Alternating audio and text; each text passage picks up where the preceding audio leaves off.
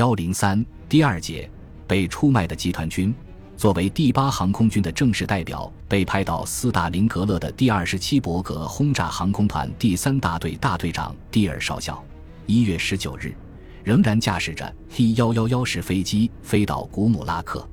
据第六集团军的电报称，这个备用机场可以昼夜着陆。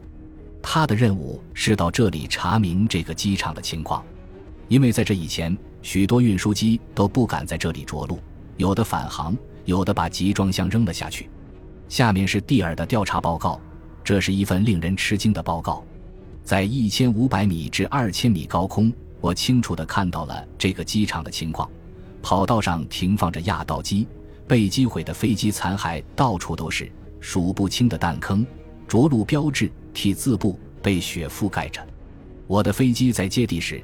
遭到十架敌战斗机的机枪扫射，但敌机害怕轻信高炮，不敢飞到八百米以下。同时，敌人的炮兵也开始了炮击。当我一关掉发动机，炮火使集中向我射来，简直像实弹射击训练。敌人可以用大口径和中口径火炮射击整个机场。我看清了，其中一部分炮弹是从西南方射来的。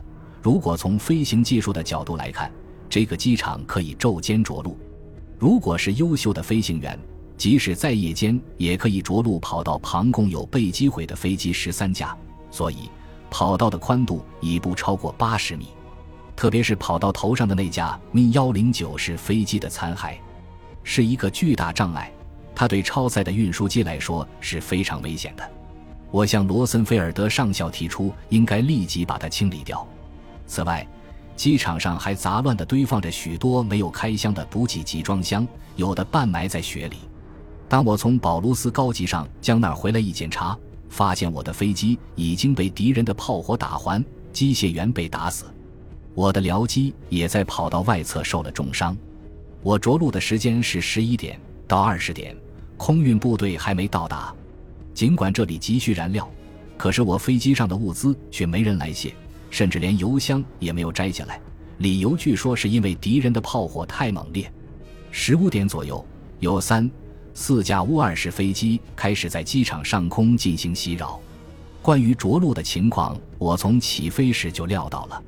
果然，到二十二点，一架飞机也不能着陆了，因为德国飞机着陆时，七部着陆灯必须全部打开，这就成了敌机攻击的最好目标。着陆灯一亮。苏联前来袭扰的飞机就投下炸弹，我机只要一着陆，就会葬身在敌人的弹雨之中。因此，在这种情况下，德国飞机除了利用瞬间的照明把货物集装箱投下去之外，再也没有别的办法。在第六集团军司令部，蒂尔讲述了关于空运的无数困难和障碍，然而得到的回答尽是反对、不满和绝望。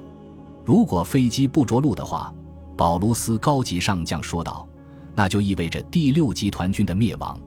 着陆一架飞机能够挽救一千人的生命，空投简直是白费力气。因为一则有很多集装箱会投丢，再则士兵身体太弱，无力寻找。用汽车去拉又没有汽油。现在士兵们一个个都是有气无力，步行走不了六公里。因为今天已是断粮的第四天，由于缺少燃料。”重武器不能向后运送，也无法使用。最后的一匹马也被士兵们吃掉了。你能想象得到士兵们蜂拥去抢马肉、割下马头生喝脑浆是一种什么样的情景吗？蒂尔少校说：“也许这最后一段话是在座的其他人——冯瑟德利茨将军、施密特少将、埃尔希勒普上校、罗森菲尔德上校或者考尔贝施拉克中尉说出来的。”因为当时周围的人都在跟我说，究竟是谁说的也搞不清了。保卢斯心绪愁苦地继续说道：“当士兵们到我这里向我请求说，阁下给我一片面包吧，我身为一个集团军的司令，这是怎样回答才好呢？当初空军为什么向我们保证说不要担心补给呢？谁应该对此负责呢？如果你们一开始就说办不到，我们也不会抱怨你们的，因为当时还有可能突围。”就是敌人冲过来，我军也还有强行突围的能力，而如今说什么也晚了。我心想，难道集团军司令忘记了，提出构筑刺猬阵地的不正是他自己吗？难道他已忘记了当时空军的前线指挥官们曾向他大声疾呼，要他抛掉在俄罗斯的冬季靠空运维持二十五万人生命的打算吗？他保卢斯难道不知道不顾他再三请求，仍命令他不许突围并死守斯大林格勒的是万能的总统吗？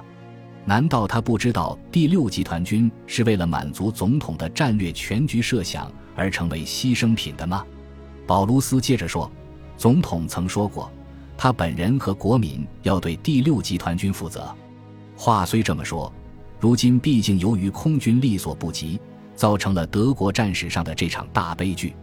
第六集团军参谋长施密特将军以储藏粮食和犯罪问题为话题说：‘光荣的第六集团军看来只有束手待毙了。’后来，保卢斯又说道：‘我们现在好像是在另一个世界里说话。’”因为我们都是即将要死的人了，我们留下的只是今后历史学家的技术。如果它能够起到某种作用，我们也算是得到一点安慰了。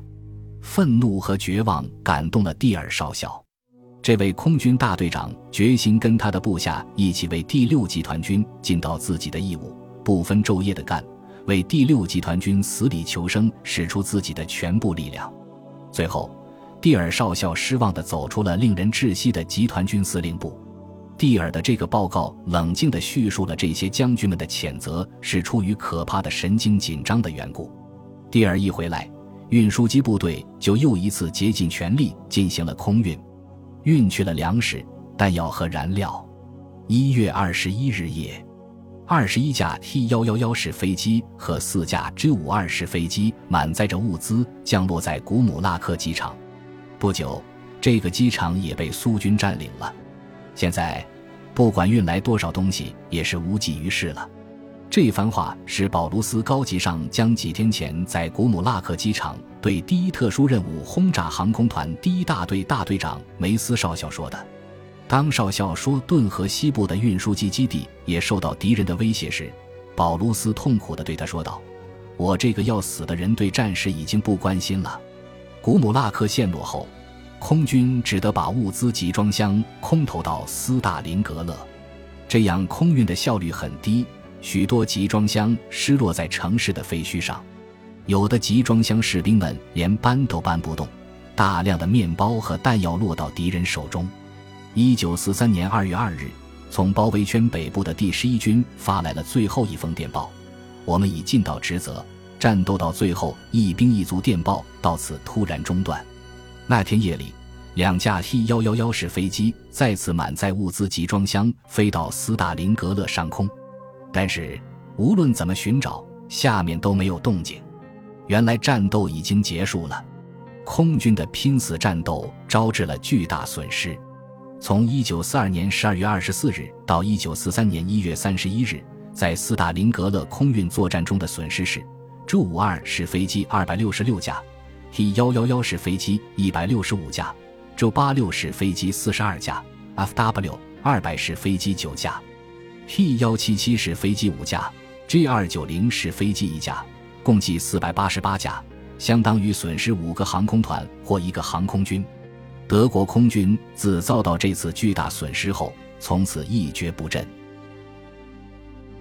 本集播放完毕，感谢您的收听。喜欢请订阅加关注，主页有更多精彩内容。